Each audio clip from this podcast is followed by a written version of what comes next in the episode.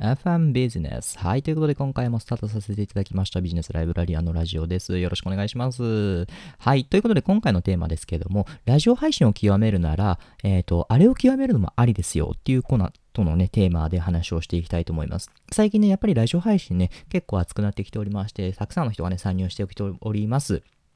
で、そんな中で、ラジオ配信を極めたいよっていう人も多分いると思います。はい。で、ラジオ配信を極めるには、じゃあ、えっ、ー、と、どうしたらいいかなって話なんですけども、えっ、ー、と、まあ、今回は一つのね、例として、えっ、ー、と、お話をさせてもらえたらということを思います。うんと、まあ、いろんなね、最近ラジオ配信があります。えっ、と、例えば芸能人のラジオを配信していたりとか、えっ、と、なんでしょう。うんと、これでね、私みたいにビジネスのね、お話をしていたりとか、あとは本のね、朗読をしているよって人もいます。あとは、まあ日常のね、普通の雑談とかね、話をしている方もね、いらっしゃいます。で、たくさんの人がいる中で、えっ、ー、と、まあ、どんなことをね、話をしていたらいいのかなって話なんですけども、えっ、ー、と、まあ、何を極めたらいいかってことなんですが、えっ、ー、と、何を極めるかと言いますと、結論を言います。結論を言いますと、声です、声。はい。えっ、ー、と、声をね、極めると、やっぱすごいなってことをね、思いました。何がすごいのかっていうと、うんと、私実は最近、二人のラジオを聞きました。もうその二人のラジオ、最初、本当に、あの、ちょこっと聞いて、あの、もう出ようかなっていうふうに思っとったところなんですけども、まあ、試しにちょっと聞いてみるかと思って聞いてみたんですよ。したら、めちゃめちゃ引き込まれました。引き込まれる具合がもう半端ないぐらいにね、引き込まれました。で、何が引き込まれたかっていうと、やっぱり声なんですよね。あの、中身はそう大したこと言ってないです。失礼ですけども。はい。失礼ですけども、そう大したこと言ってないです。はい。で、あのー、まあ、何の内容をしとったかっていうと、例えば、うんと、一人は、えっ、ー、と、今日の夜ご飯何にしようかなっていうね、ことをね、言ってました。で、その人は何をしてる人かっていうと、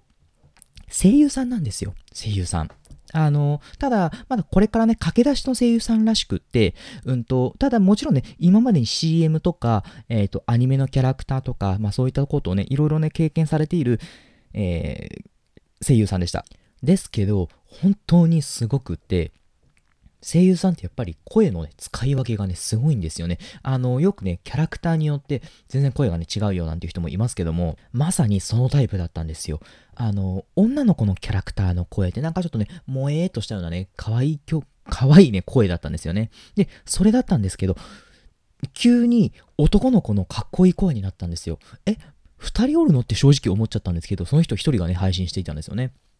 声優さんってやっぱりそうやってね、声の使い分けがね、すごい上手なんですよ。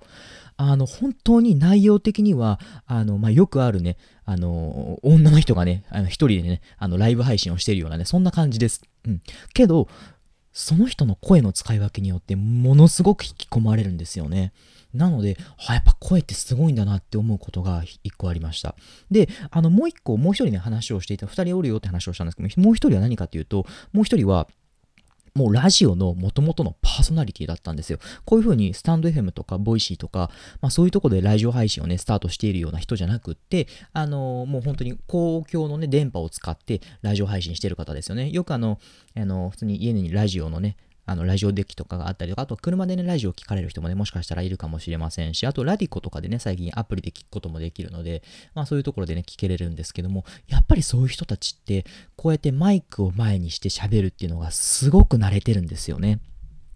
はい。すごく慣れている。だから、うんと、声の発声の仕方とかがすごく上手なんですよ。はい。で、うんと、やっぱりその、話す、うんと、声だけじゃなくって、そういう人たちは話す間とかも上手なんですよね。間とか、あとは抑揚とか。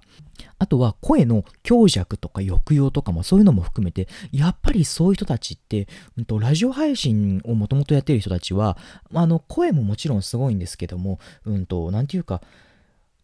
話をするその時間の間合いとかそういったことも含めて全て計算をしているんですよね。やっぱりプロだなっていうのは感じるんですけども、やっぱり、ね、そういう人たちってすごいなっていうのをね、思うんですよ。はい。で、やっぱり、ラジオ配信していく上では、うんと、まあそういうの人たちもね、これから参入してくるってことを考えると、やっぱりそういう人たちをね、相手に頑張っていかなければならないわけです。で、そういう時にはどうしていったらいいかっていうと、やっぱり自分でもね、やっぱり声のね、えっ、ー、と、調子をね、考えなければならないんですよ。で、私は時々やってるんですけど、自分のこうやって配信しているラジオをあの自分で聞くんですよね。はい。なので、まあ、自分で聞いてみて、あ、やっぱ自分ってこういうところが、あのー、まあ、いろいろあるよなとかっていうことをね、思うんですよ。私で言うとね、やっぱりちょっと、あのー、こうやって息を吸う音がね、あの、入っちゃうことがあるんですよね。っていうのはね、息を吸う音がね、入ると、やっぱりね、ちょっと耳障りだなって私もね、感じてるんですけども、まあ、そういうところをね、やっぱり変えていかなければならないなってことをね、常日頃思って、一応まあ、ラジオ配信をやっているところなんですけども、はい。なので、